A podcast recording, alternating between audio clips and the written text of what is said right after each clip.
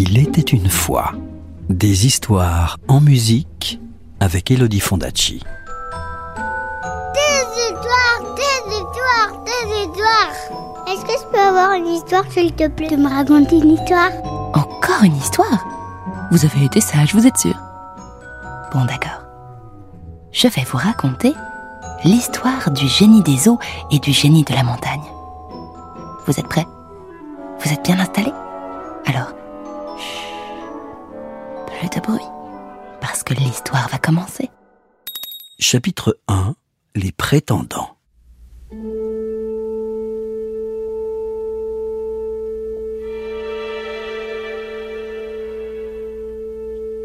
Il y a très longtemps, vivait au Vietnam un roi et une reine qui avaient une fille d'une extraordinaire beauté. Elle avait le visage d'un ange.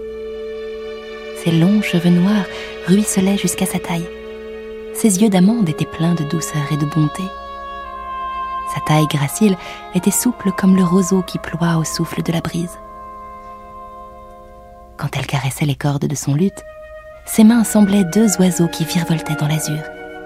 Et quiconque entendait sa voix restait comme envoûté.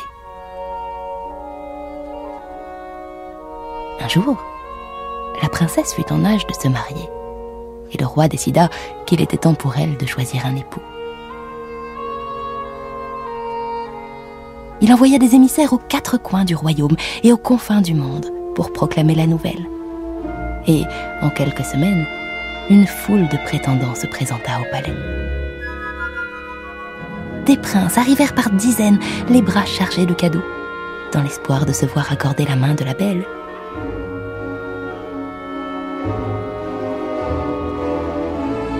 Des guerriers invaincus, des poètes, des musiciens virtuoses défilèrent devant le roi.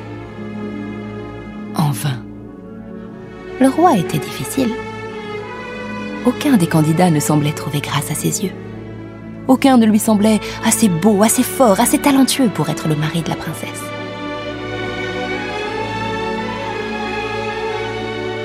En réalité, il ne voulait pas d'un simple prince pour sa fille bien-aimée.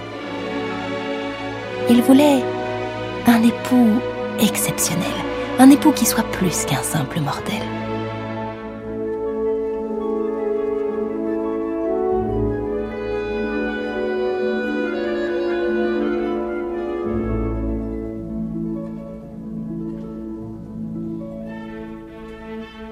Comme si les dieux avaient entendu sa prière, le roi vit un matin, arriver dans son palais, deux hommes richement vêtus, de si belle apparence qu'ils éclipsèrent d'un seul coup les autres prétendants.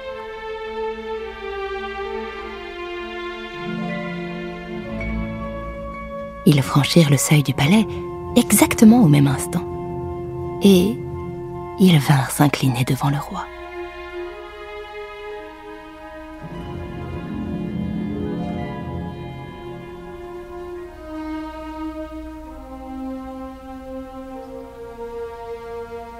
Qui êtes-vous, messieurs?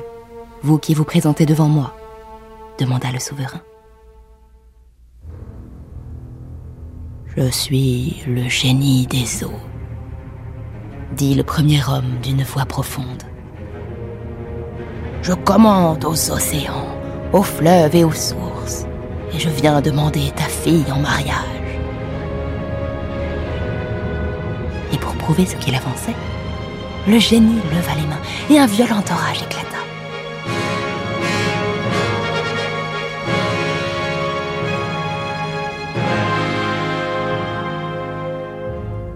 Le deuxième homme fit un pas en avant. Je suis le génie des montagnes, dit-il d'une voix de tonnerre. Les sols et les sous-sols obéissent à mes ordres et je viens te prier de m'accorder la main de la princesse. Et pour confirmer ses dires, le génie frappa le sol du talon. La terre trembla et la lave jaillit des profondeurs en un geyser incandescent.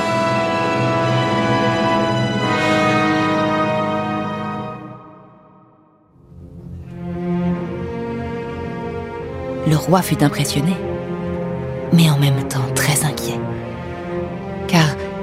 S'il choisissait un génie, il refuserait l'autre et déclencherait immanquablement son courroux. Or, nul n'ignore que la colère d'un génie dépasse l'entendement humain. Le roi déclara donc Vous êtes tous deux également puissants. Vous avez l'un comme l'autre des talents incomparables et un pouvoir infini, et il m'est impossible de vous départager. Aussi n'ai-je d'autre choix que de vous proposer une épreuve. Revenez demain à l'aube avec des cadeaux dignes de la princesse.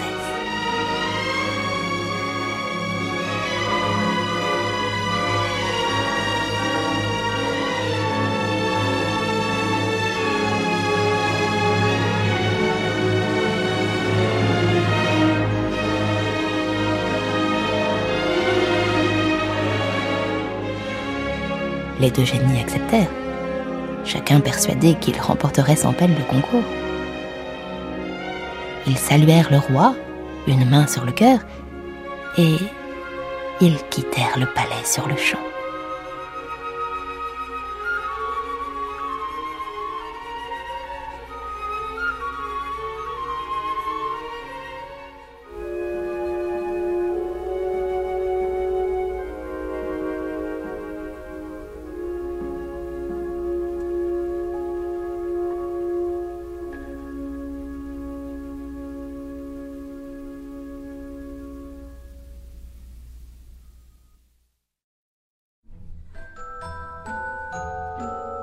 Veux connaître la suite de l'histoire Je te la raconterai plus tard, c'est promis. À bientôt. C'était Le génie des eaux et le génie des montagnes, une légende vietnamienne adaptée et racontée par Elodie Fondacci sur Antar de Nikolai Rimsky-Korsakov. Retrouvez la suite du conte en podcast sur radioclassique.fr. Radio Classique, des histoires en musique.